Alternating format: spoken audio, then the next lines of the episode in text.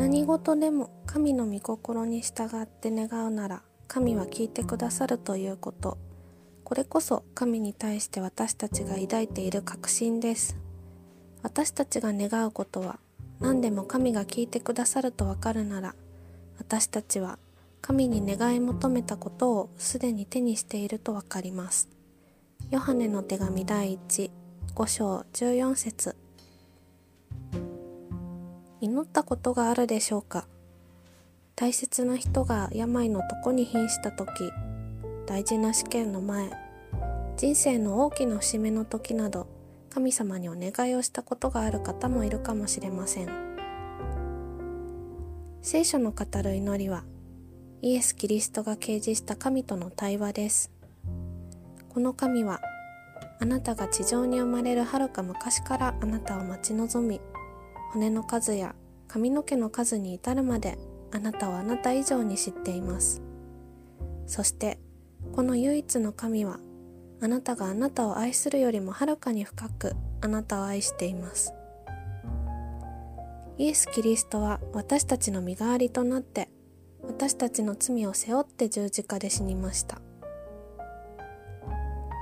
罪はすべての悪また悪感情の源であり神からではないものです。神は愛です。私たちの中にある愛から外れたものが罪です。この罪によって私たちは愛である神から断絶していましたがイエス・キリストが私たちの代わりに罪の罰を受けよみがえったことで私たちは再び神との関係を回復させることができました。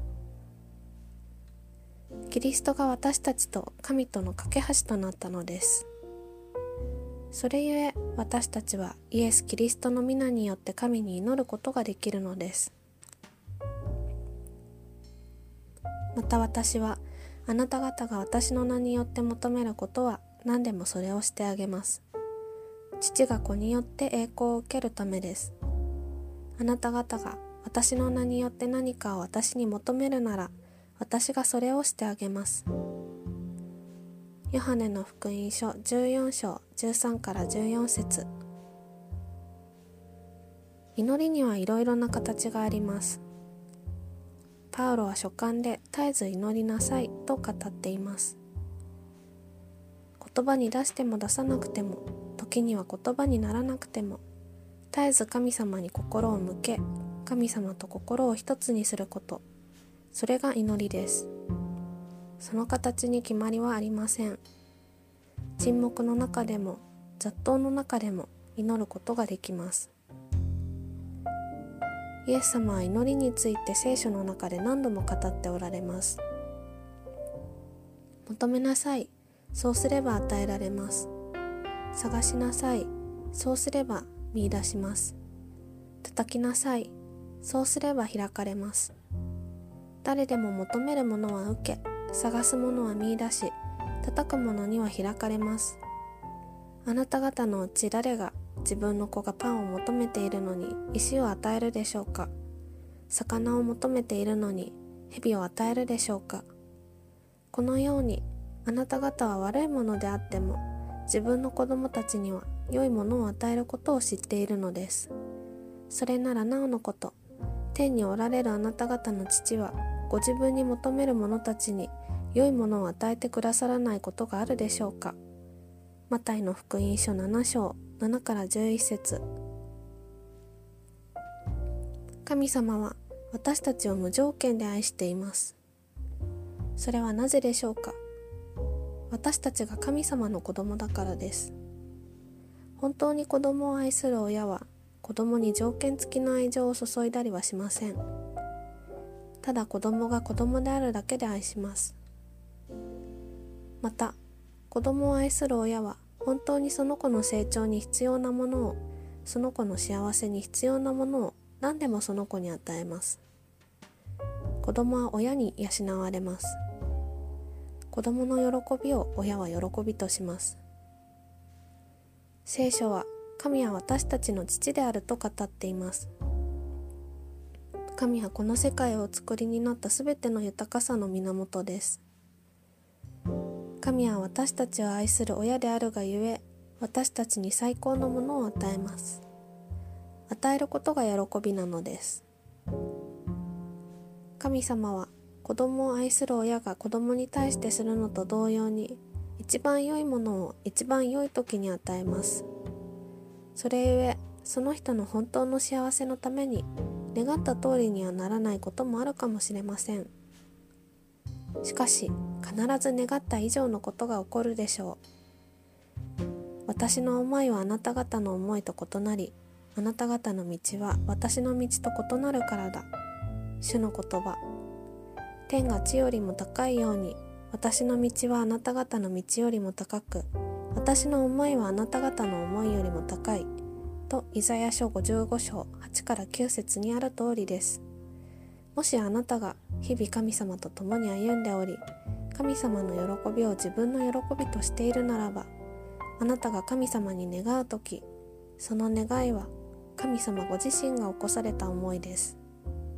それゆえそれは必ず与えられます。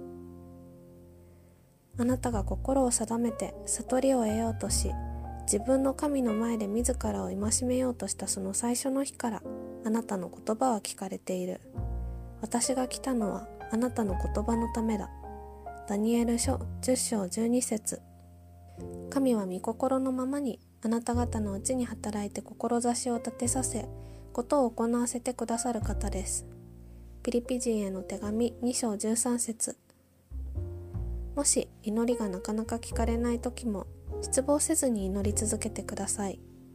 ルカの福音書18章にはいつでも祈るべきで失望してはいけないと話されるイエス様の姿があります。もし祈りがすぐに聞かれない方がおられたら祈ることをやめずにさらに熱心にさらに忍耐強く神を待ち望み嘆願への答えを期待してください。不安になったらむしろ何も思い煩わずあらゆる場合に感謝を持って捧げる祈りと願いによって願い事を神に知っていただいてください。そうすれば全ての理解を超えた神の平安があなた方の思いをキリストイエスにあって守ってくれます。小さすぎる祈りの課題はありません。むしろ全てを神様の御前に持ち出してください。すると一日の中にも何度も神様が祈りに応えてくださっていることに気づくと思います。忍耐が必要な時は信仰の成長の時です。神様への期待を放棄すれば信仰は小さなものになっていきます。諦めずに期待すれば長い期間を祈った分言葉にできない魂の喜びを得るでしょう。祈った時間だけ祈りの答えは甘美なものとなるでしょう。ですからあなた方に言います。あなた方が祈り求めるものは何でもすでに得たと信じなさい。そうすればその通りになります。マルコの福音書11章24節。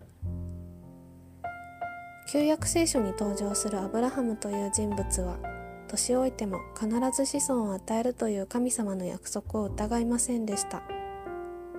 ことが恵みによるようになるために約束の時を待ち望みました。彼は望みえない時に望みを抱いて信じあなたの子孫はこのようになると言われていた通り多くの国民の父となりました。彼はおよそ100歳になり自分の体がすでに死んだも同然であることまたサラの体が死んでいることを認めてもその信仰は弱まりませんでした。不信仰になって神の約束を疑うようなことはなくかえって信仰が強められて神に栄光を期し神には約束したことを実行する力があると確信していました。だからこそ彼にはそれが義と認められたのです。しかし彼にはそれが義と認められたと書かれたのはただ彼のためだけではなく私たちのためでもあります。すなわち私たちの主イエスを死者の中からよみがえらせた方を信じる私たちも義と認められるのです。主イエスは私たちの背きの罪ゆえに死に渡され私たちが義と認められるためによみがえられました。ローマ人への手紙4章18から25節。祈りの答えを待ち望むこと。つまり神に信頼し期待して待ち望むことは信仰の本質です。この歩みが神を信じた者の歩みです。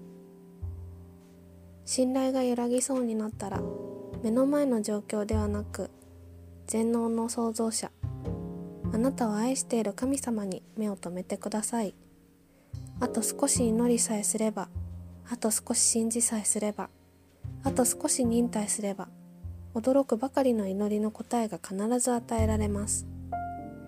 神様のタイミングは完璧です。主のなさることはすべて時にかなって美しいのです。私は決してあなたを離れずあなたを見捨てないと神様は聖書において私たちに約束しています。